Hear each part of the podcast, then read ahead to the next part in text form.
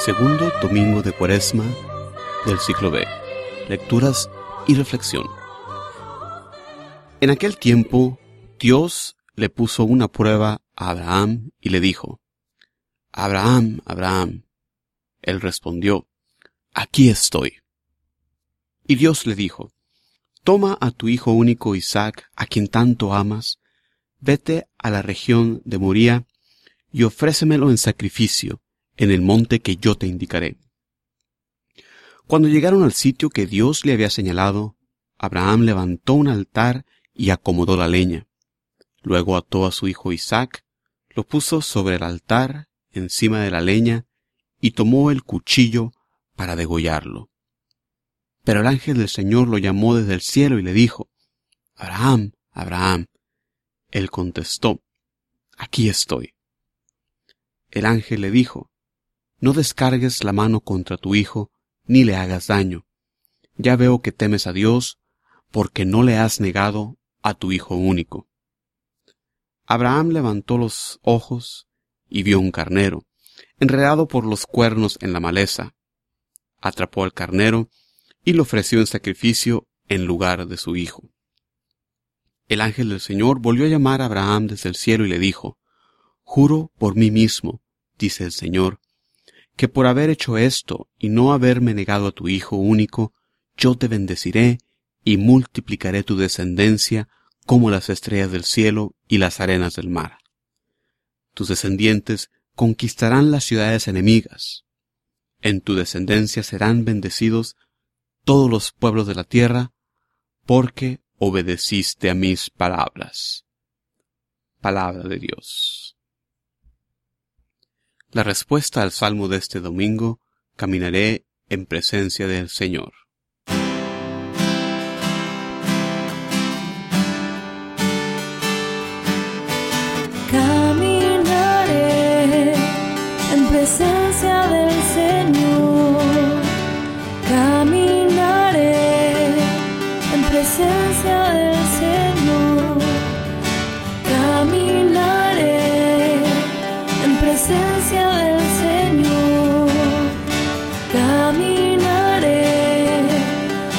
Presencia del Señor.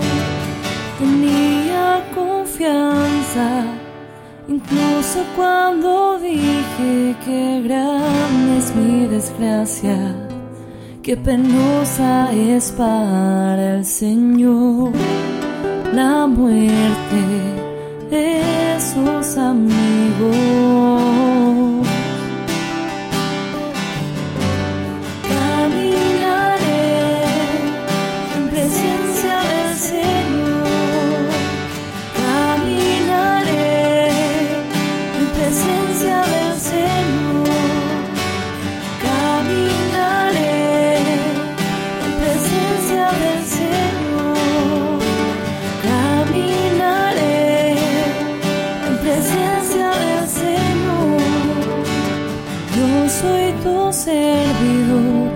Lo mismo que mi madre. Por eso rompiste mis cadenas. Te ofreceré un sacrificio de alabanza e invocaré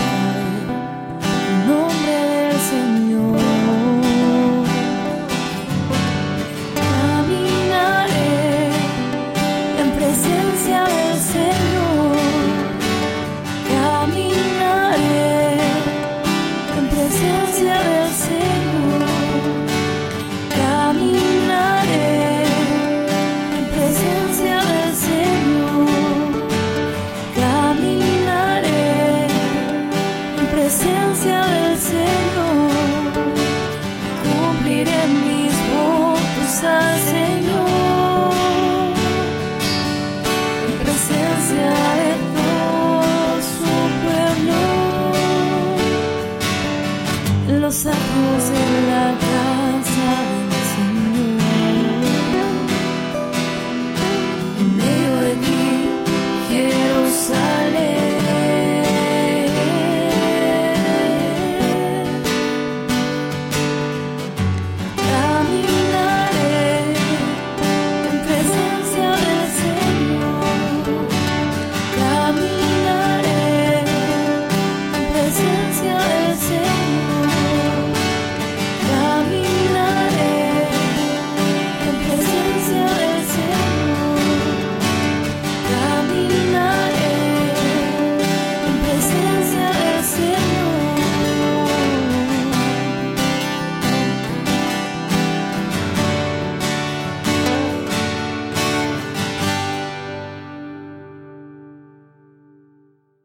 Lectura de la carta a los romanos. Hermanos, si Dios está a nuestro favor, ¿quién estará en contra nuestra? El que no nos escatimó a su propio Hijo, sino que lo entregó por todos nosotros, ¿cómo no va a estar dispuesto a dárnoslo todo junto con su Hijo? ¿Quién acusará a los elegidos de Dios? Si Dios mismo es quien los perdona, ¿quién será el que los condene? ¿Acaso Jesucristo, que murió y resucitó y está a la derecha de Dios para interceder por nosotros? Palabra de Dios. El Evangelio de este domingo proviene del Evangelio según San Marcos. En aquel tiempo Jesús tomó aparte a Pedro, a Santiago y a Juan, y subió con ellos a un monte alto y se transfiguró en su presencia. Sus vestiduras se pusieron esplendorosamente blancas, con una blancura que nadie puede lograr sobre la tierra. Después se les aparecieron Elías y Moisés, conversando con Jesús. Entonces Pedro le dijo a Jesús, Maestro, qué a gusto estamos aquí. Hagamos tres chozas, una para ti, otra para Moisés y otra para Elías. En realidad no sabía lo que decía, porque estaban asustados. Se formó entonces una nube que los cubrió con su sombra, y de esta nube salió una voz que decía, Este es mi Hijo amado, escúchenlo. En ese momento miraron alrededor y no vieron a nadie sino a Jesús, que estaba solo con ellos. Cuando bajaban de la montaña, Jesús les mandó que no contaran a nadie lo que habían visto, hasta que el Hijo del Hombre resucitara de entre los muertos. Ellos guardaron esto en secreto, pero discutían entre sí qué querría decir eso de resucitar de entre los muertos. Palabra de Dios. Reflexión. Continuamos nuestro peregrinaje de Cuaresma en este su segundo domingo. Durante este tiempo la Iglesia en la liturgia nos recuerda las alianzas que Dios hizo con su pueblo en el Antiguo Testamento. La semana pasada repasamos la alianza con Noé y hoy en este domingo la alianza con Abraham. Estas alianzas se ven maravillosamente cumplidas en Jesucristo, que nos dice en su última cena, tomen y beban de mi sangre, sangre de la nueva alianza. El pasaje de la primera lectura nos muestra de manera sublime lo que nos enseña San Agustín concerniente a la relación entre los dos testamentos. El Nuevo Testamento está escondido en el Antiguo y el Antiguo nos es abierto en el Nuevo. En este pasaje vemos ya cumplida la promesa de Dios de darles a Abraham y a Sara un hijo. Y después de haber esperado tanto tiempo por este hijo, ahora Dios pone una prueba a Abraham y le pide sacrificar al Hijo amado.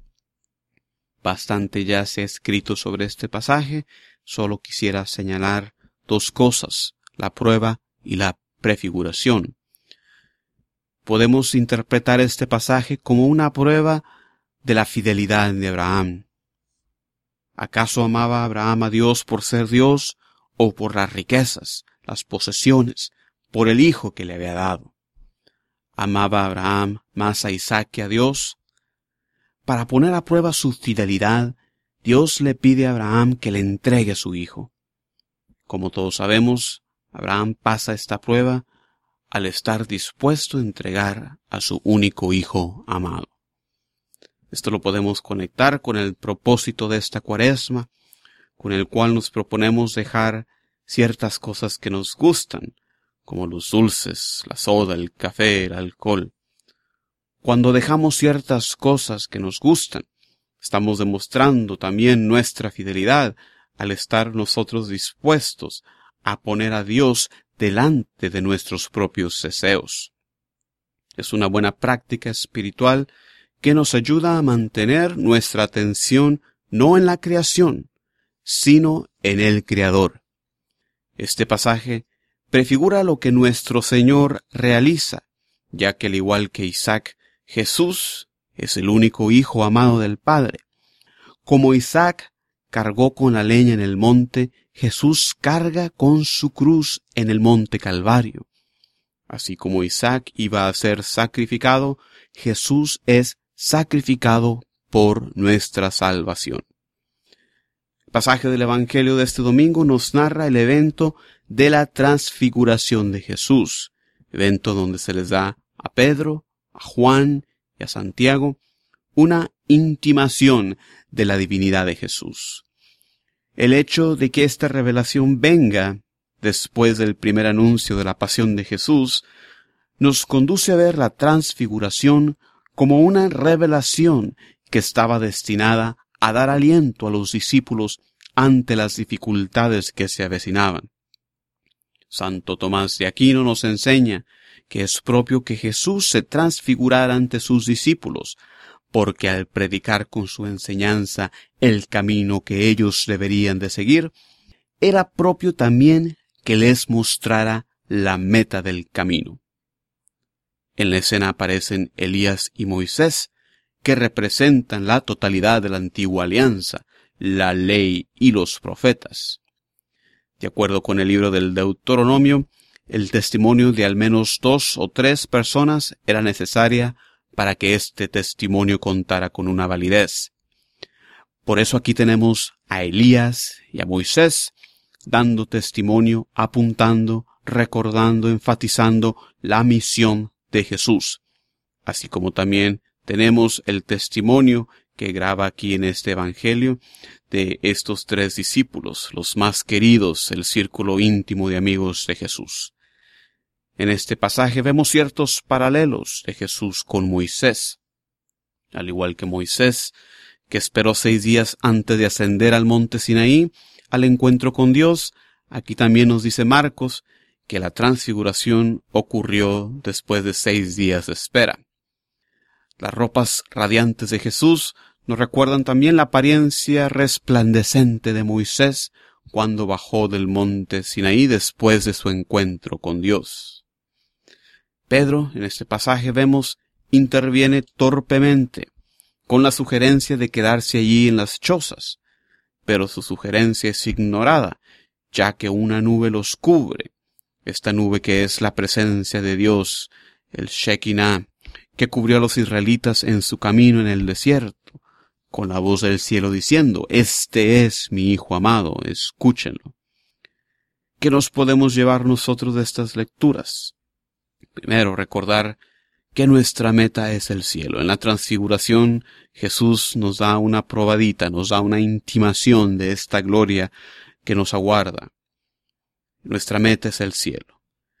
Recordar que con las alianzas Dios nos llama hacia Él a través de la historia, culminando con esta nueva alianza que establece Jesús en la Eucaristía, en la cual todos nosotros los católicos tenemos la gracia de participar en medio de todos los problemas, la pobreza, la enfermedad, como dice San Pablo en esta segunda lectura. Si Dios está con nosotros, ¿quién contra nosotros? Dios es un Dios que nos ama, un Dios que nos busca, que desde siempre nos llama, y las alianzas que vemos en el Antiguo Testamento a través de la historia de la salvación nos hablan del amor de Dios y de su constante llamado. En esta cuaresma Dios renueva el llamado de arrepentirnos y volvernos hacia Él. En esta semana propongámonos el orar más para discernir el amor de Dios que nos llama hacia Él. Muchísimas gracias por estar con nosotros compartiendo esta reflexión. No se olviden de visitar el sitio de internet jcmoreno.net para más reflexiones, más recursos para la evangelización. Si estás escuchando este podcast a través de iTunes, no te olvides de poner eh, un review favorable para que más personas puedan compartir estas reflexiones. Muchísimas gracias, que la paz de Dios siempre esté con nosotros.